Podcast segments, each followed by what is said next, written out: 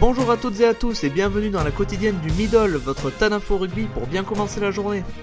Au menu de ce dimanche 15 mars, le Super Rugby suspendu à son tour, les clubs français s'adaptent à l'interruption des championnats, le titre de joueur du mois en top 14 décerné et du mouvement sur le marché des transferts.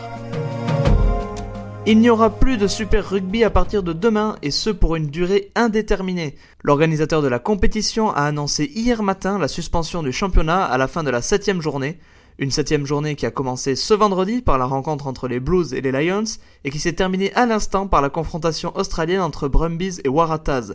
Cette décision d'interrompre le Super Rugby fait suite à l'annonce du gouvernement néo-zélandais de mettre en quatorzaine tous les citoyens rentrant au pays.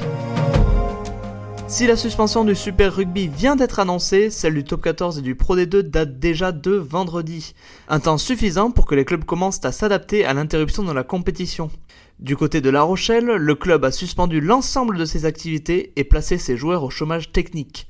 L'ensemble des mesures prises par les différents clubs du Top 14 et du Pro D2 seront à retrouver dans le Midi Olympique de ce lundi.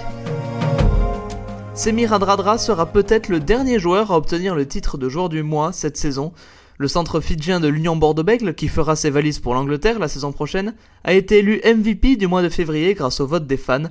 Durant cette période, Radradra a inscrit 3 essais, dont un doublé face à Lyon lors de la 15e journée. Malgré le repos forcé du côté des terrains, le stade aurillacois ne chôme pas en coulisses.